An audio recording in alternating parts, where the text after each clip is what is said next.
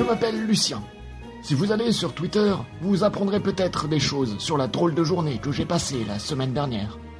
Ma vie n'est pourtant, d'habitude, pas très mouvementée. Après avoir été abandonné par mes parents, j'ai été secouru puis élevé par des loutres. Ces dernières ont pris soin de moi comme personne ne l'avait fait avant et ne l'a refait depuis. J'ai dû, évidemment, partir du foyer quand j'ai atteint la maturité sexuelle entre 2 et 3 ans, comme c'est le cas pour toutes les loutres. Le monde des humains n'a alors pas été tendre avec moi. J'ai été enfermé pendant des années dans un hôpital psychiatrique tenu par Eric Zemmour, dont le plan secret était de rendre tous ses patients de droite. On peut dire qu'il a réussi. Et comme mon grand frère biologique, José, qui lui n'est donc pas une loutre, m'a aidé à m'échapper de l'asile, j'ai immédiatement profité de ma liberté pour fonder mon propre parti politique d'extrême droite, Danse avec les loutres. J'étais très haut placé sur les sondages pour les prochaines présidentielles, mais malheureusement, je ne deviendrai jamais chef de l'État à cause de cette drôle de journée que j'ai passée la semaine dernière. La journée a commencé à l'hôpital. J'avais été diagnostiqué quelques jours plus tôt du Covid-19. Et après que j'ai perdu connaissance et été placé en réanimation, mon frère a été, sans mon consentement, miniaturisé et envoyé dans mon corps pour combattre le virus. Malheureusement, après quelques mésaventures, ce dernier n'a pas réussi à me sauver. Et je suis mort, clairement par sa faute. Attendez, est-ce que ça veut dire que je peux récupérer son appartement? Mon frère a toujours su voir le verre à moitié plein. Je suis sur le palier de l'ancien appartement de mon petit frère. Je reviens à peine de son enterrement. Il est immense. Pas mon petit frère, évidemment. Lui est mort. Mais son appartement, oh mon Dieu.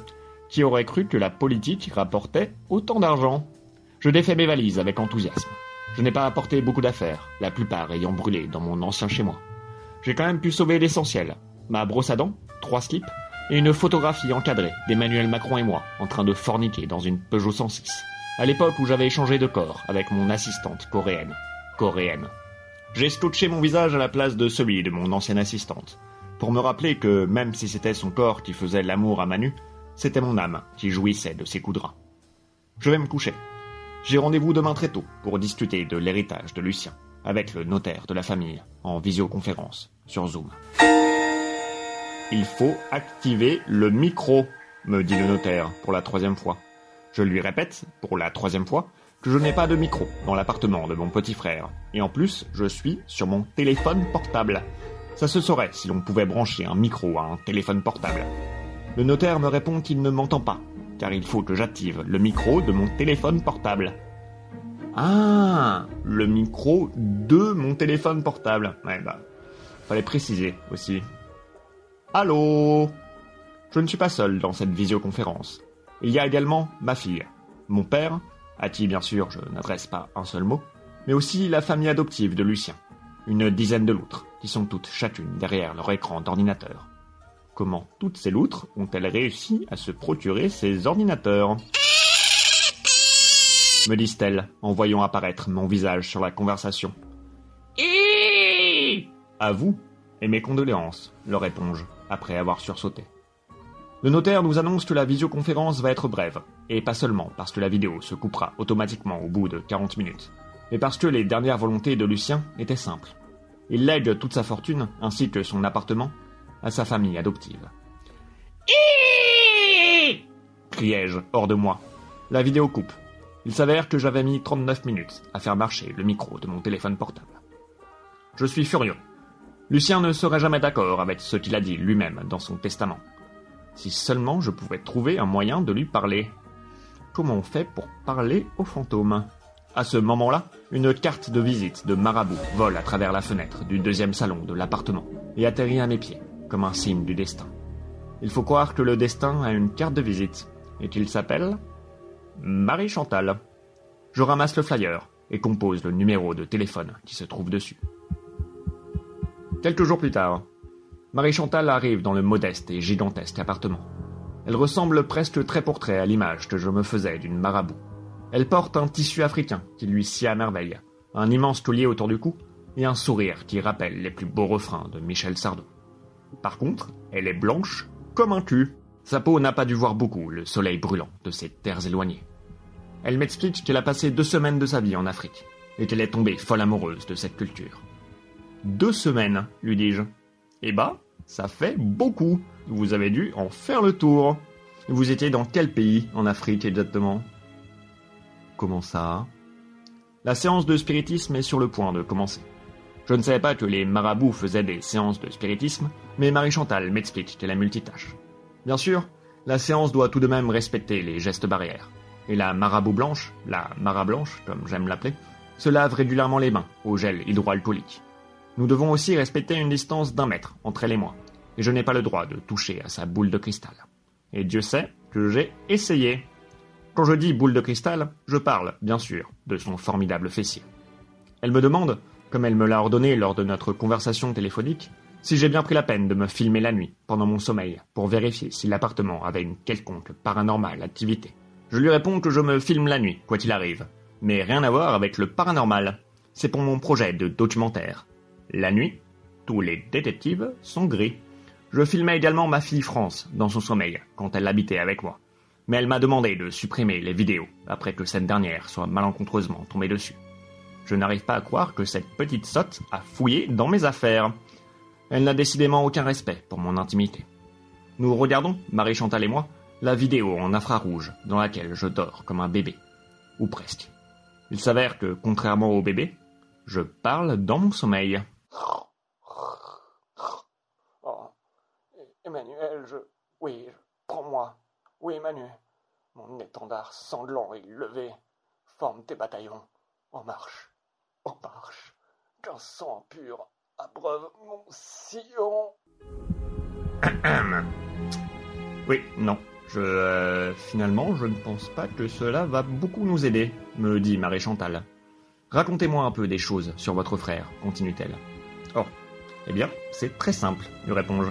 Voyez-vous, il a été élevé par des loutres. Et ce n'est pas tout. Après avoir entendu l'histoire de Lucien, la Mara Blanche ferme les yeux, et en touchant sa boule de cristal, commence son incantation. Hmm. Pardon, lui dis-je, ne pouvant contenir plus longtemps ma surprise. Quelqu'un essaye de communiquer à travers moi, me dit-elle. C'est. C'est peut-être une loutre de la famille de Lucien? Alors les loutres ne parlent pas du tout comme ça lui réponds-je, ne pouvant contenir plus longtemps mon mansplaining. Mais c'est quand même assez impressionnant qu'elle arrive à communiquer avec une loutre, alors que je viens, justement, d'en parler. Je suis à peu près sûr que c'est une loutre, me dit-elle. La sensation ressemble à une loutre. Hum, ça m'étonnerait. Une loutre, ça fait plutôt Vous êtes sûr que ça ne fait pas Non, non, ça fait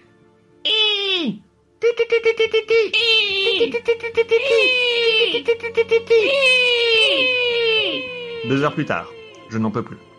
Marie Chantal a été possédée par de nombreux fantômes que je connaissais, comme Coréenne, après que je lui ai parlé de Coréenne, ou bien Garou, après que je lui ai dit que j'avais tué Garou il y a longtemps pendant un épisode d'Halloween, ou bien Frimousse, avant que je lui dise que finalement il avait ressuscité. Mais jamais Lucien. J'ai proposé plusieurs fois à Marie Chanchan de lui donner beaucoup plus d'argent que prévu, si cela pouvait l'aider à communiquer avec l'esprit de mon frère. Et elle a accepté à chaque fois avec enthousiasme, bien qu'elle ait poliment refusé que je l'appelle Marie Chanchan. Néanmoins, toujours pas de résultat. Je lui donne un dernier billet pour la motiver. Tout à coup, les yeux de Marie Chantal deviennent, contrairement à sa couleur de peau, complètement noirs. Une étrange aura l'entoure alors, et elle parle avec une voix différente. Une voix que je reconnaîtrai entre mille. Et en restant chez vous, occupez-vous des proches?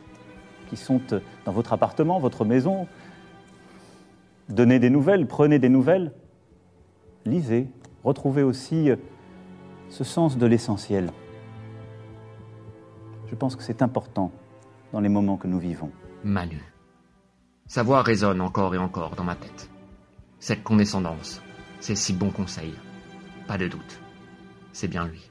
Lisez, lisez, lisez, lisez. Il a raison, je. Je ne retrouve pas assez ce sens de l'essentiel. Marie Chantal reprend alors une apparence normale. Que. Que s'est-il passé dit-elle. Je, n'ai aucun souvenir de ces dernières dizaines de secondes.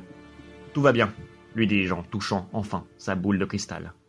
Et merci pour tout. Réentendre cette voix m'a touché plus profondément que je ne l'aurais cru. Marie Chantal n'en gardera peut-être aucun souvenir, mais moi, je n'oublierai jamais cette séance. Elle m'annonce le prix. Je fonds en larmes. Je ne m'en étais pas rendu compte, mais je suis passé, lors de cette aventure, par toutes les étapes du deuil. Le déni, quand j'ai cru que cette marabout pouvait m'aider à communiquer avec mon frère, la colère, quand j'ai entendu son imitation atroce de l'outre, le marchandage, quand je lui ai filé billet après billet, la dépression, quand j'ai réalisé que je lui avais filé beaucoup trop de billets, et enfin, l'acceptation. Que cette marabout est à chier. Il faut à tout prix que j'en engage une nouvelle. Je suppose que c'est loin d'être ma dernière séance. C'était sa dernière séance et le rideau sur l'écran est tombé. Bye bye.